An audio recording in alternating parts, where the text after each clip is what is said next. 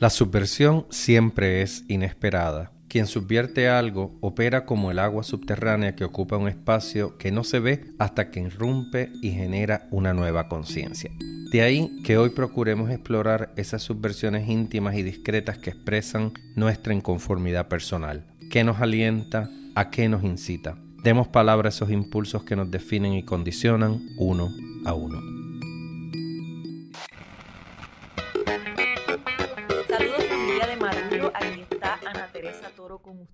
Y en la feliz y extraordinaria compañía de Silverio Pérez y Pedro Reina. Aquí Hola, ¿qué tal? Presentes. Pues hoy, ya que este, este podcast se llama Marullo, hoy queremos dejarnos llevar por el marullo y plantear un tema que son de estos temas que es como un poco tirar una red al mar a ver qué, qué atrapamos, pero yo creo que vamos a atrapar cosas bien interesantes. Hoy el tema son las subversiones íntimas. Y son esas cosas, esos pequeños logros personales, esas pequeñas eh, ganancias, esas pequeñas rebeldías que tenemos en los espacios cotidianos eh, que nos toca vivir y sobre todo en, momentos en los que la cultura por diseño nos invita y nos convoca a, seguir una serie de normas, a, a, seguir una serie de valores que no necesariamente son los que, los que nos nutren. Por ejemplo, una cosa que en la que llevo pensando muchísimo y que me parece una subversión íntima, que no la logro todavía del todo, pero sigo trabajando por ella, es entender que, que, vivimos en una cultura que celebra demasiado valores que yo no comparto. Uno de esos valores es el perfeccionismo. A la gente le encanta hablar del perfeccionismo como, como una gran virtud y a mí de verdad que no me lo parece. No me lo parece porque, porque me parece que, va en contra de los procesos creativos, que va en contra del tipo de, trabajo que, quiero cultivar y me parece que en el error y en la duda hay mucha más, eh, muchos mayores descubrimientos que, en la búsqueda inalcanzable por siempre de, la perfección.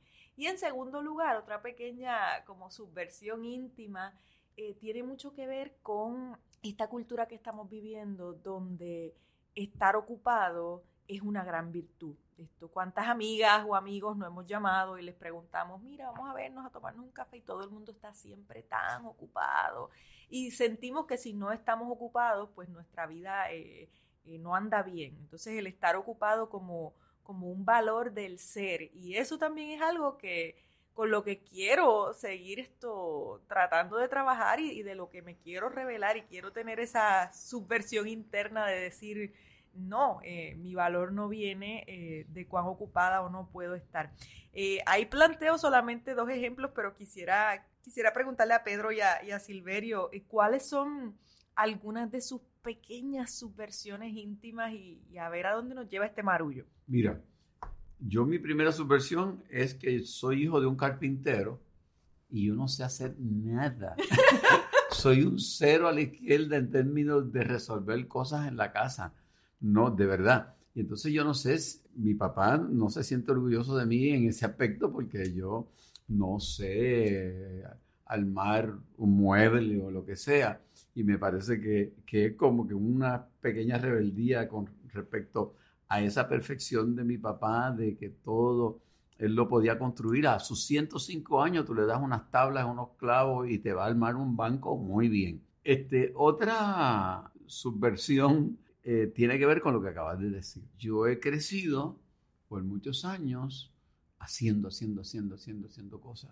Y ha llegado el momento que se me conoce porque hago muchas. Y entonces estoy en una etapa donde estoy rebelándome contra eso, tratando de hacer menos, pero hay una especie de, de, adicción que uno desarrolla a seguir este, siempre tener un proyecto nuevo y termino este y voy para el próximo. Y entonces estoy eh, luchando conmigo mismo por encontrar placer en el ocio, poderme sentar a ver cualquier cosa de televisión con tranquilidad sin sentirme mal que no estoy este, trabajando en algo. Y a mí me parece que eso, como tú muy bien decías, eh, parece ser un valor de esta sociedad que nos lleva a estar tan y tan ocupados constantemente que no estamos viviendo la vida. Entonces pasan situaciones eh, muy trágicas como las noticias que oímos recientemente de un padre que se le olvida que tiene su niño en el carro y es porque vivimos en la ocupación.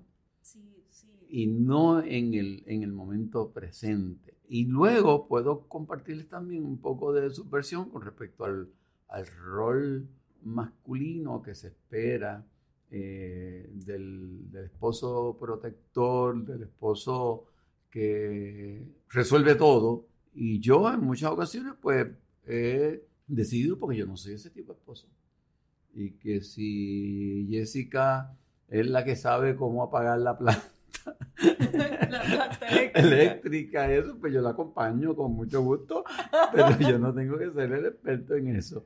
Y me parece que el uno subvertirse a sí mismo o a lo que la gente espera de uno, hay una cierta, hay un cierto gozo, hay un cierto, hay una cierta conquista Sí, eh, sí. que a mí me, me- me produce placer, pero eh, no deja de ser doloroso el uno romper los moldes con los cuales la sociedad espera que uno funcione.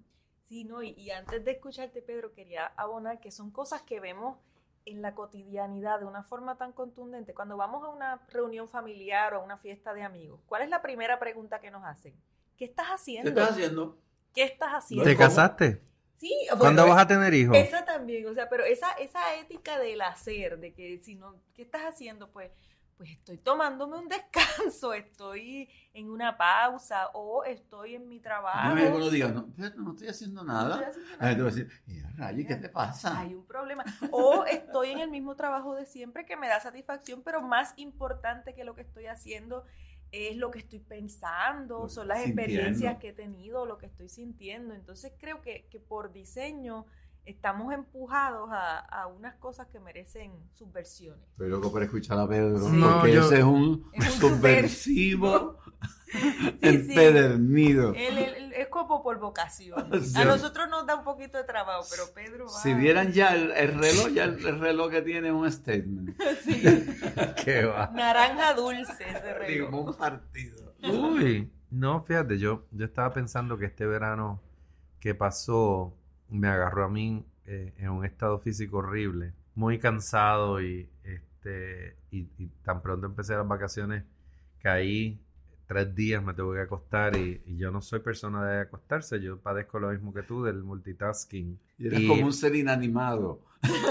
Y, molusco. y entonces ando, ando interesado en cosas como el silencio y eso, porque pues uno está acostumbrado todo el tiempo a estar haciendo algo y si no estás haciendo algo, no vales o no, no estás siendo productivo. Una amiga, eh, profesora, a quien le mando un saludo, Ana Dini Morales, la doctora Ana Dini Morales que enseña en la Universidad de Georgetown, y conversamos todo el tiempo, grandísima traductora de poesía. Eh, yo le contaba que yo siempre tenía que estar haciendo cosas, haciendo cosas, y me decía, Pedro, eso es bien neoliberal, que tú sientas que tienes que estar produciendo y produciendo y produciendo. No, no puedes hacerte eso. Y yo, ah. Porque lo triste es que yo hago y hago y hago, pero siento que no hago suficiente. Así que Sí, sí. eso da para un diván. Ahí se, ahí se los dejo. Welcome to the club. Ahí se los dejo. O sea, yo, sí. si cu- a mí el que me escucha o sea, y me pregunta, yo digo, diablo, es que yo siento que la gente que está alrededor mío hace tanto más que yo. Y, y obviamente eso es una fantasía, pero a la enésima potencia. O sea, no es que yo sea el más hacendoso o el más productivo, pero ciertamente tengo un paso propio y e- efectivamente hago cosas, pero cuando me preguntan, yo, yo tengo un fantasma ahí que, que me habla al oído y me dice, ah, ¿qué haces sentado aquí mirando por el balcón cuando te falta hacer esto, aquello, lo otro? Pues Así mismo- que- Debe ser el mismo mío. Son familias, eso me pasa por hacer un podcast contigo. Y entonces tuve que detenerme y, tra- en- y tratar de encontrar como un lugar que no fuera el de estar todo el tiempo chequeando eh, el teléfono o escribiendo o conectándome. Entonces, entonces me aparté y me puse a hacer cosas bien mundanas, a cortar la grama, a deshiervar el patio, a pintar la oficina de Ágora eh, en, en- en Boston. Y entonces tratando de, de aplicarme y de hacer cosas que no tuvieran que ver con pensar y que fueran físicas, que yo, contrario a ti, disfruto. O sea, yo, me- a mí me sueltan en una casa, yo lo puedo resolver casi todo. O sea, yo sé empalmar un cable eléctrico, destapar un inodoro, poner una pluma. De hecho, eso fue uno, me- uno de mis proyectos de este verano, fue cambiar la mezcladora de la cocina. en casa que lo hice con Mónica Para, que me para mí ayudó. son como misterios enigmas. Arameo y esperanto. Mira, mira, con buscarlo en YouTube encuentras hoy día, si tengo alguna duda, ¿cómo resuelvo esto? Voy a Pero YouTube. uno tiene que entender lo que te dicen en YouTube, porque yo lo veo y no lo entiendo. No, yo tampoco. Ah, no, Ya, yo, yo en el segundo paso ya me perdí. Sí. Ah, yo este, este verano le tomé fotos a, a un, estaba arreglando el sifón de la mano de casa y me lo llevé a una ferretería con el teléfono con mis fotos. Mire, maestro, esto, esto es lo que estoy tratando de resolver. Usted me ayuda. Y allí el tipo buscó, ¿verdad? Eh, la coclaina Bueno, es- que es se que- junta con el aquello para hacer lo otro, tú sabes. Pero es que a ti te gusta eso porque tú armas los micrófonos aquí y hay cables que salen de un sitio y se meten en otro. Eso. Y eso. ahí hoy apareció con una nueva grabadora. Que tiene una Sí, que forma. tiene, que te parece que es un E.T. Algo sorprendido. Algo así. Sí.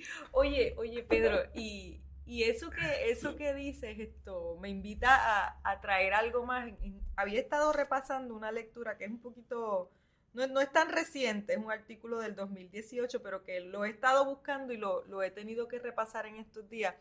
Eh, habla del, eh, bueno, quien habla es un filósofo, José Carlos Ruiz, y él parte de esta premisa, decía, la felicidad se ha convertido en un instrumento de tortura. Y un poco lo que él plantea en el artículo es esta idea de que la búsqueda desesperada de la felicidad, esta carrera porque tenemos que vivir estas experiencias porque todo el mundo las está viviendo y si las vivimos significa que estamos felices, se ha convertido en una carrera desesperante. Y él usa como ejemplo el tema de los viajes que muchas veces esto, la experiencia de viajar, que suele ser una experiencia de introspección, de, de descubrimiento, que puede ser muy íntima, muy espiritual incluso, termina siendo casi como una, una X que uno marca en una lista de cosas que hay que hacer para probarle al mundo en esa especie de puesta en escena eterna que tenemos en las redes sociales, o sea, con esa audiencia que nunca se va, es como estar en un, nunca bajarte de la tarima, Eh, eh, mostrar que, que estamos haciendo eso y, y también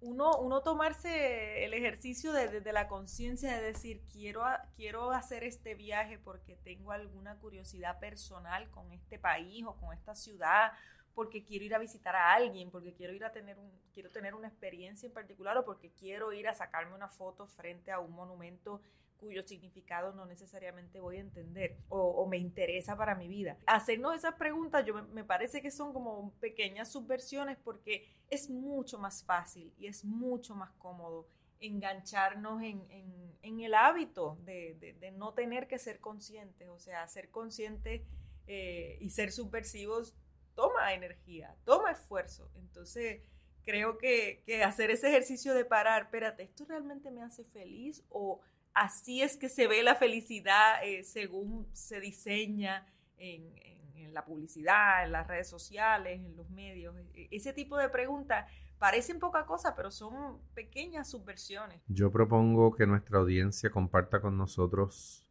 sus subversiones. ¿Qué hace usted para retar el, el orden que usted mismo se impone? ¿Qué hace, qué hace para hacer las cosas diferentes? No que uno tenga que hacer las cosas diferentes todo el tiempo, pero hay veces que hasta que no rompemos los patrones no conseguimos mirar dónde estamos, que era algo parecido a lo que tú decías, ¿verdad? De cómo, cómo uno cambia los hábitos para tratar de plantearse otra cosa y bajar revoluciones. Eso es difícil. Mm. Bajar revoluciones y, romper con los esquemas eh, siempre es un desafío. Estamos en Facebook como Marullo y en Instagram y en Twitter como arroba Marullo Media. Vayan pensando en sus subversiones que nosotros volvemos con las nuestras en un momentito. Esto es Marullo. ¿Quedará un Puerto Rico para los puertorriqueños?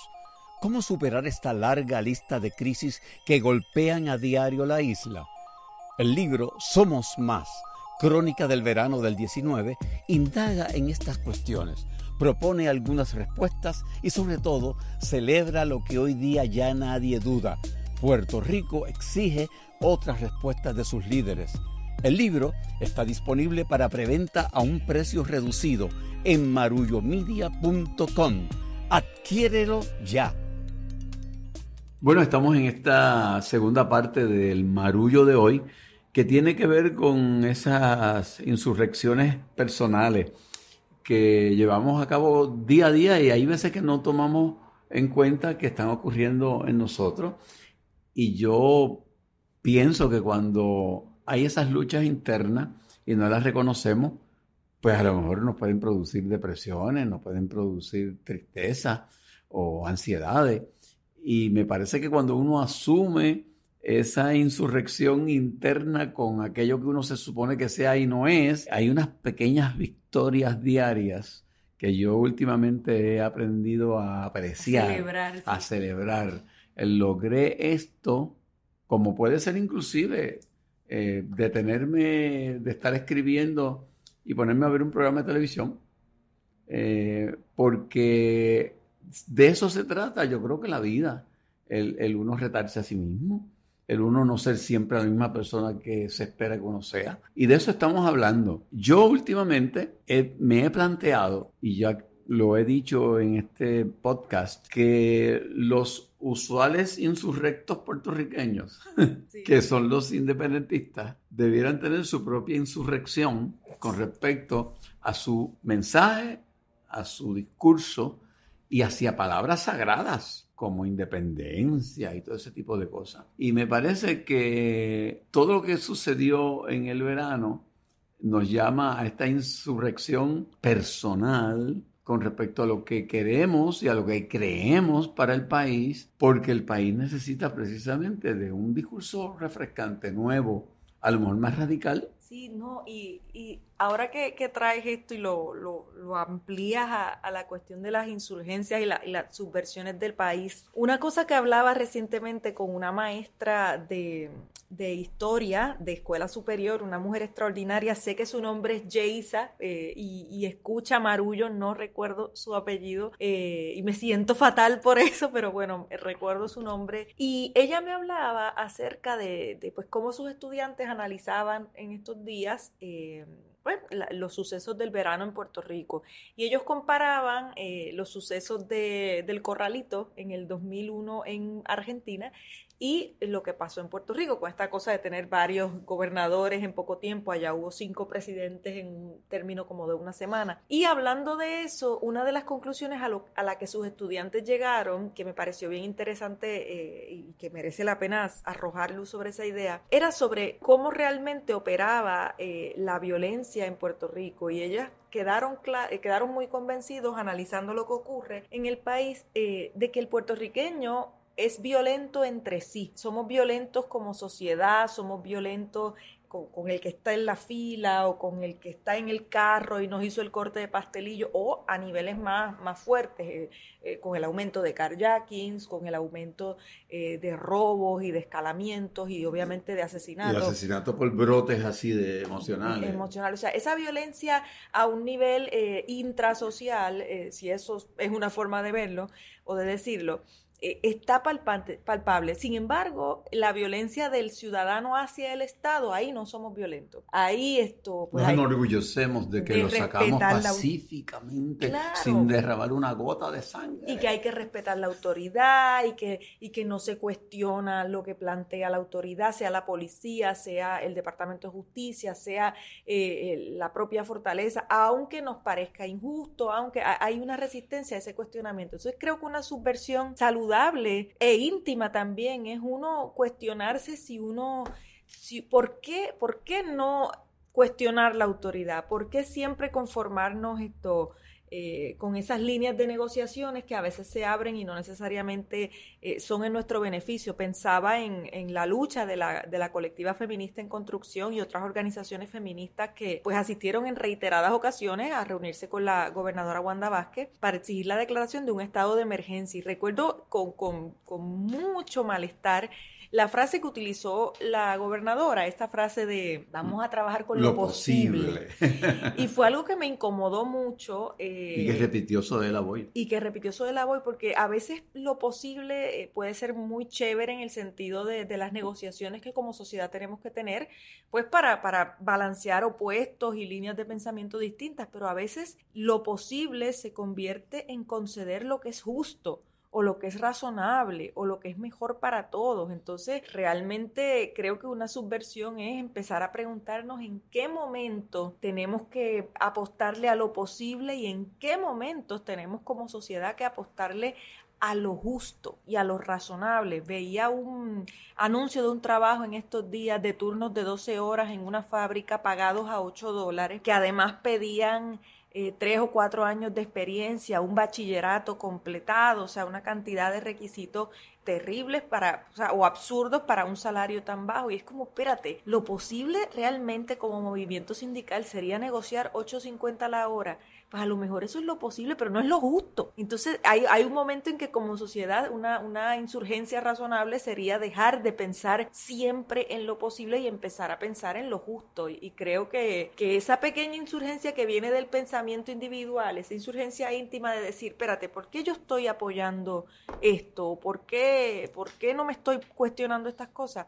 Eh, pues que es contagiosa y hace que como sociedad tengamos cada día más espacios de, despertar. No, a mí me, eso me recuerda, yo creo que el, antes y después del verano del 19 tiene que ver con la disposición de los puertorriqueños a, salir a la calle. Y, de, y, más que nunca, ¿no? En Puerto Rico, yo creo que hasta el verano del 19 siempre se pensaba que las manifestaciones eran para lo mismo, pero después de lo que ocurrió, yo creo que en muchos sectores del país han recibido el mensaje de que hay cosas que pueden indignar a la gente y llamarla a la calle y al activismo. Y eso lo veo escrito de eso ya en el periódico varias veces, ¿no? De, que yo creo que la lealtad a los partidos se tiene que acabar. Pero específicamente, escuchándote, pienso en la universidad. Pienso que es un tema pendiente. La universidad eh, ya ha sufrido en estos últimos tres años daños irreparables, lo digo como docente, y me parece que eh, los estudiantes eh, en la huelga del 2016 y en lo que han planteado de ahí en adelante han tratado de dar el llamado de alerta, pero no hemos reaccionado ante lo que sucede en la universidad. Hemos visto los titulares de que estudiantes no pudieron matricularse este semestre porque no tenían dinero. Vemos cómo eh, se sigue achicando y vemos cómo eh, la administración de, de la universidad básicamente acata todo lo que se le impone y yo estoy echando de menos una subversión una subversión por la universidad desde la universidad y no solamente de los sectores docentes no docentes que tienen reclamos válidos. Estoy hablando de las personas que están a cargo de la universidad en este momento, que, están llamados a defenderla y a exigir que los sectores que la están eh, destruyendo eh, cesen porque el daño va a ser permanente. O sea, nosotros en Puerto Rico, por ejemplo, hablamos de la situación económica, de la falta de empleo, de la depresión, etcétera y es impresionante que aquí se estén imponiendo medidas de austeridad y no haya un plan de desarrollo económico. Es decir, aquí todo es regresivo. Nos están pidiendo que demos más y más y más, que paguemos más por el agua, por la electricidad, por lo que usted quiera, por la educación pública, por la salud. Pero no hay horizonte que diga, ah, no, el futuro de Puerto Rico va por aquí. Sí hay personas que están viniendo a aprovecharse de la situación económica de Puerto Rico para enriquecerse, porque lo han hecho en otros lugares del mundo, se llama capitalismo de desastre. Pero en un momento en que no hay horizonte, eh, ¿por qué estamos dañando la universidad? ¿Por qué estamos eh, cerrando eh, el único elevador social que existe para que personas que no tienen acceso a, una herencia o, a unos beneficios de, familiares o de clase puedan hacerse con las destrezas para adelantar su vida y volverse personas productivas y de bien. ¿Por qué lo estamos haciendo? Esa es una subversión que a mí me preocupa mucho porque veo todo el tiempo que eh, la universidad se está rompiendo ya de manera dramática. Eh, creo que ya no es una... No, porque si hacen eso, no, no, la universidad ahora mismo ya pasó el Rubicón, lo que estamos viviendo tiene unas consecuencias grandes para todos nosotros. Yo creo que das un punto importantísimo porque nos va el futuro a Puerto Rico y lo hemos repetido muchas veces en este podcast. Eh, la Universidad de Puerto Rico está íntimamente ligada al futuro del país. Si se destruye ese espacio del cual yo soy resultado, del cual Ana Teresa es resultado también, del cual Pedro Reina es resultado, nosotros si no hubiese sido por la universidad, no estaríamos aquí haciendo un podcast basado en las experiencias ricas que hemos tenido en la vida. Y me parece que hay que romper con el mito de que la universidad es una cosa ya aparte eh, y por eso mucha gente no se interesa por lo que está pasando en la universidad. No, la universidad somos todos, es el país. Eh, la universidad tiene efectos en, en la mayor parte de las personas que no estudiaron en la universidad. Cuando los médicos atienden un caso de su familiar eh, porque estudió en la Universidad de Puerto Rico, cuando un abogado eh, interviene en un caso. O sea, la universidad incide en cada una de las cosas que nosotros hacemos. Y yo creo que la subversión interna o, esa insurrección interna que tenemos que tener es a la comodidad de no meternos en eso porque nos parece que es algo ajeno a nosotros. No, tenemos que tomarlo como una lucha nuestra y responder ese llamado que hace Pedro. Sí, no, y, también es un gran ejemplo, Pedro, el que trae de, de esta misma cuestión de acostumbrarnos a, bueno, las cosas están malas, esto es lo más que se puede hacer. Eh, este tipo de frases de después de, de, esto es lo que hay, son el tipo de frases que nos hacen pues, pues negociar lo que no es negociable. Y, y la educación, el futuro del país, la universidad, eso no debiera ser siquiera, no debería estar sobre la mesa de negociación, porque hay cosas que, que no son negociables. Esto, uno no está, uno no va a la farmacia y sabe que necesita un medicamento y uno no dice, bueno, dame más o menos el medicamento. Tú, necesitas ese medicamento. O sea, no, uno no puede negociar cosas que son fundamentales, como la educación, como la salud. Y creo que en este ánimo de, de no molestar o de, o de mantener un status quo que no nos es de beneficio, pero al que estamos acostumbrados, pues a veces estamos demasiado dispuestos a aceptar en negociaciones que son absolutamente eh, inaceptables. Entonces, eh, creo, creo que ese tipo de insurgencia social es, muy... Y personal. Y personal, claro, porque empieza, empieza en lo individual y luego, yo, yo escuchaba en estos días a, dos mujeres profesionales, esto, dos doctoras, en medicina, que conversaban acerca de, pues, de los sucesos recientes en el país y hablaban del desempeño de la gobernadora Wanda Vázquez y, y, fue interesante porque yo sé que son dos mujeres absolutamente brillantes, absolutamente inteligentes, pero eh, hice un silencio prolongadísimo para escuchar lo que estaban diciendo y me sorprendió ver la felicidad y tranquilidad, la complacencia, ha dado en el clavo, esa es la palabra, con la que miraban el escenario actual.